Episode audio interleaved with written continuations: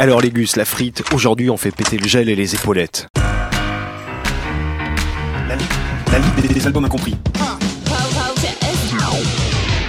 Je sais que vous connaissez bien mon amour pour les années 80, mais aujourd'hui je dois bien avouer que notre album incompris du jour est sacrément, voire authentiquement 80s. Dites-le encore. Pourquoi? C'est agréable à entendre. Allez, n'ayez pas peur, direction 1984, année glorieuse il en est pour accueillir un album extrêmement méconnu d'un groupe pas hyper célèbre non plus. Oh mon dieu. J'ai nommé Flock of Seagulls et l'album de 1984, The Story of a Young Heart. Prenez bien ce titre, ce concept, cette histoire, c'est ce qui donne son charme à ce disque.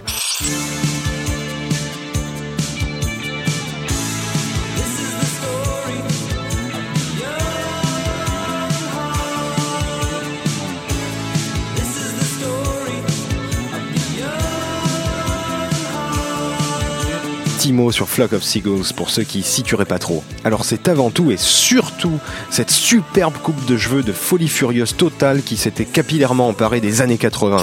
Puis j'ai besoin d'aide.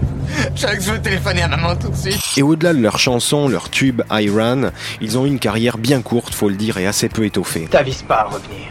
Sur la pente descendante en termes de succès, ils sortiront cet album et après le guitariste va se tirer. C'est la plus belle ordure que la Terre ait portée. Ce qui scellera, faut bien le dire, un peu le sort du groupe. Faut le faire changer d'avis, compris. Mais cette Story of a Young Heart, elle, est vachement plus subtile musicalement que le style très FM dans lequel ils étaient embourbés.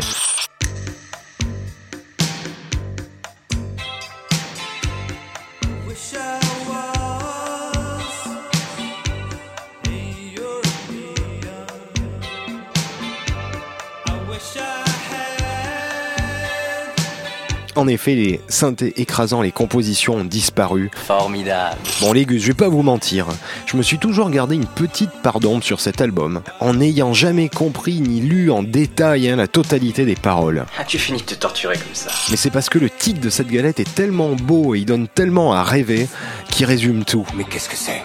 Ce qu'on capte rapidement des chansons tourne autour, bien entendu, hein, de l'amour, d'histoires compliquées, de romantisme, de déception, surtout de déception, Je vais te faire tout perdre. Tout perdre, tu entends Alex? Parce que le dernier titre de l'album se nomme Suicide Day. Allez, vous pouvez le faire, s'il vous plaît. Verdict, on a bien affaire pour Dr. Bro à un concept album. Alors qu'il est pourtant généralement taxé de léger, peu inspiré, est en réalité beaucoup plus mature qu'il n'y paraît. Et je dirais même que c'est sur cet album que Flock of Seagulls renoue avec le génie pop de leur premier single, notamment avec le titre Remember David. Attention, Dr. Bro va même plus loin. Lâche ta ceinture, tu me feras plaisir.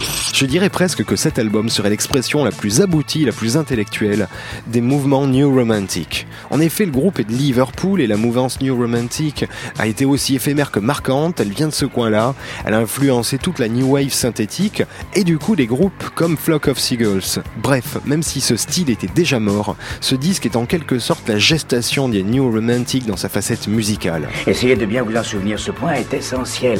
Allez les gus, le plus important maintenant c'est de sortir le pot de gel. Personne ne pourra jamais réparer ce mal. Retournez voler les épaulettes du costard de votre père au bal de promo. Moi, je vais jouer de la trompette sur mon Yamaha 32 touches. En attendant le Minitel, réécoutez tous les podcasts de la Ligue des Albums Incompris sur radiocampusparis.org.